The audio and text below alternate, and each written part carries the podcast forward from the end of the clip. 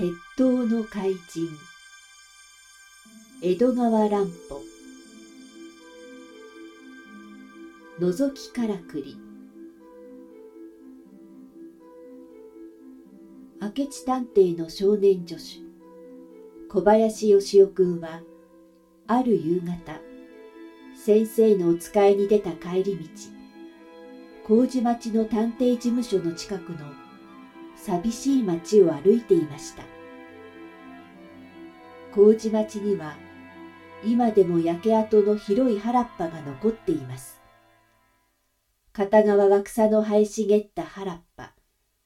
片側は100メートルも続く長いコンクリート塀。もう薄暗くなったその町には全く人通りがありません。気味が悪いほど静まり返っています。ひょいっとコンクリート塀の角を曲がるとそこに妙なものがありました。車の上に四角い大きな箱のようなものが乗せてあってその箱の前側に3センチほどの小さな丸い穴が横に5つ並んでいるのです。そしてその車のそばに一人の白ひげのじいさんが立っていました。頭も白く、口ひげも白く、その上、長いあごひげが胸まで垂れ、しわくちゃの顔に昔流行った小さな玉の眼鏡をかけ、その奥に象のような細い目が光っています。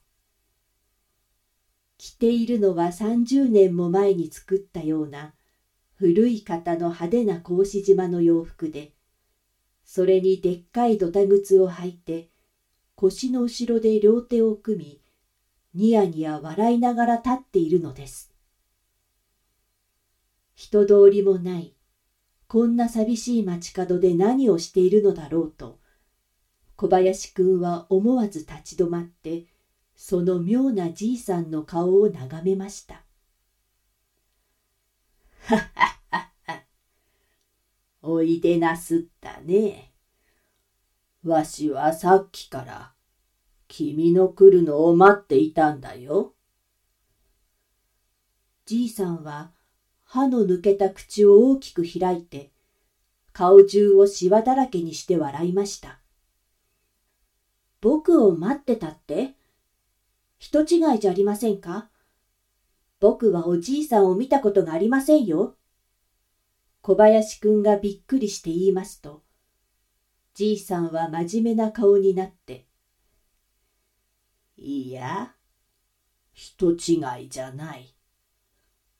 君に見せたいものがあるんだ。この箱は何だか知っているかね知るまい。今から30年も40年も前の子供たちが喜んでみたものだ。覗きからくりと言ってね。まあ、今の紙芝居みたいなものだが、ほら、そこに丸い穴が開いているだろう。その穴から覗くのだ。そうすると、面白い景色が見える。穴にはレンズがはめてあるから、中の景色がまるで本当の景色のように大きく見えるのだよ。さあ、覗いてごらん。小林くんは昔覗きからくりというものがあったことを聞いていました。これがそれなのかと思うと、ちょっと覗いてみたいような気もするのです。そこで思い切っ5つ並んでいる丸い穴の一つに目を当てて覗いてみました。小林くんはあっと驚きました。じいさんが言った通り、レンズの働きで箱の中にはまるで本当の景色のように広々とした山や森が広がっていたからです。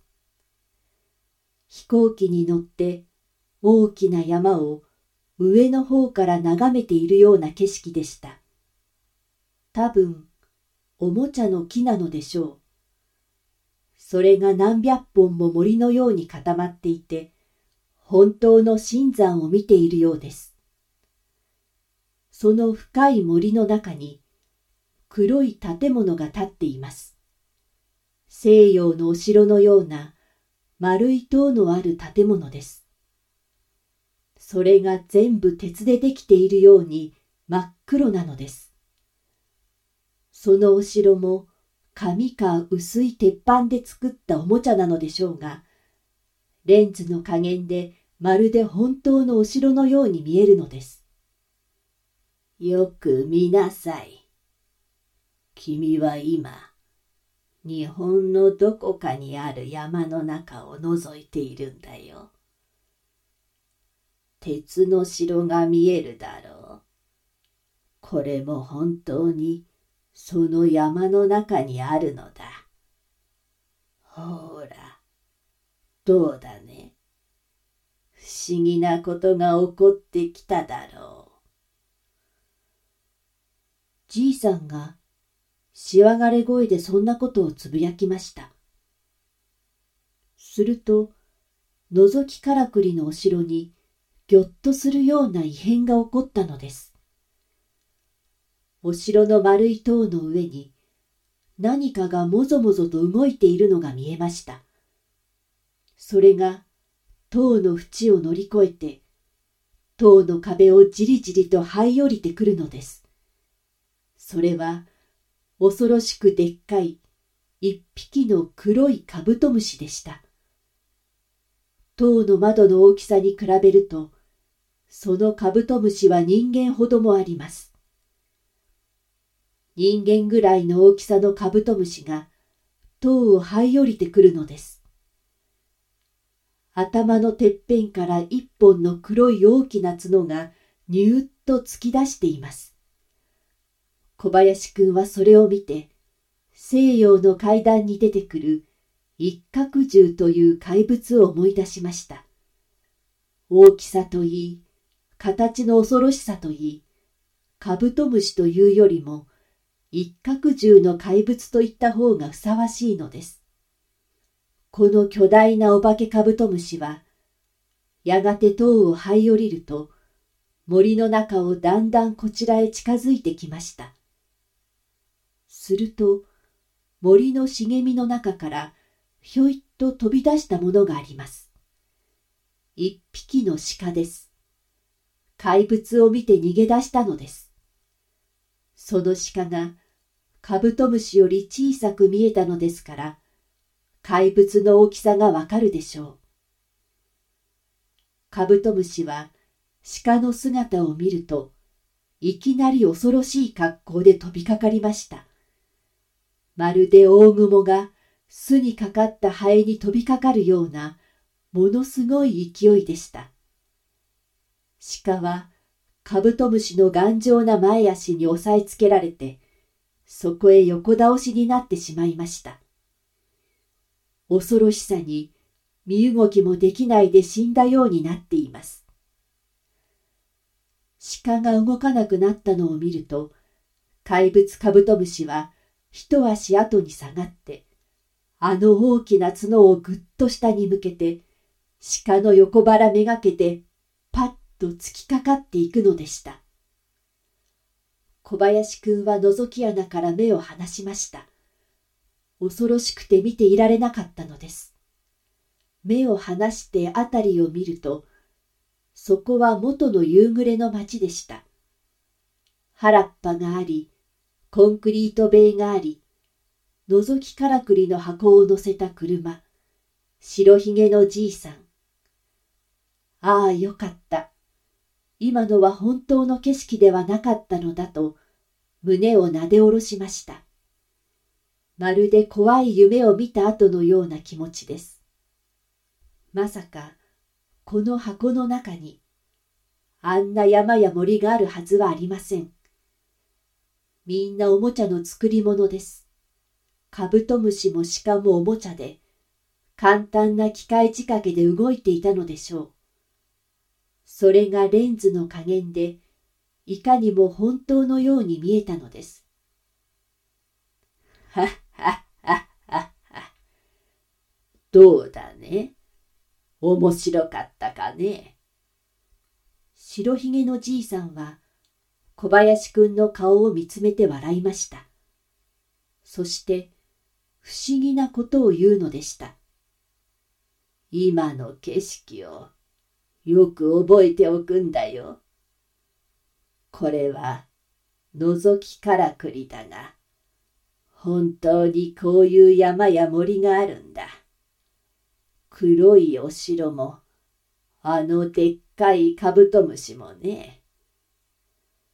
君は今にきっと思い当たる時がある。やがてこの世に恐ろしいことが起こるのだ。それじゃあ小林くん、あばよ。じいさんはそう言い捨てて、車のハンドルを握ると、そのまま向こうへ遠ざかっていき、やがて街角を曲がって見えなくなってしまいました。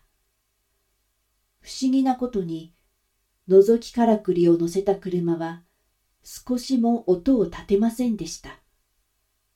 そしてじいさんと車とはまるで夕もやの中へ溶け込んでいくように感じられたのです。小林少年は呆然として元の場所に突っ立っていました。何か狐に化かされたような気持ちです。今のは本当の出来事だったのでしょうか。それとも幻でも見たのでしょうか。小林くんはなんだか背中の辺が寒くなってぶるっと身震いしました。夕闇はいよいよ深くなって周りからひしひしと夜が迫ってくるのが感じられるのでした。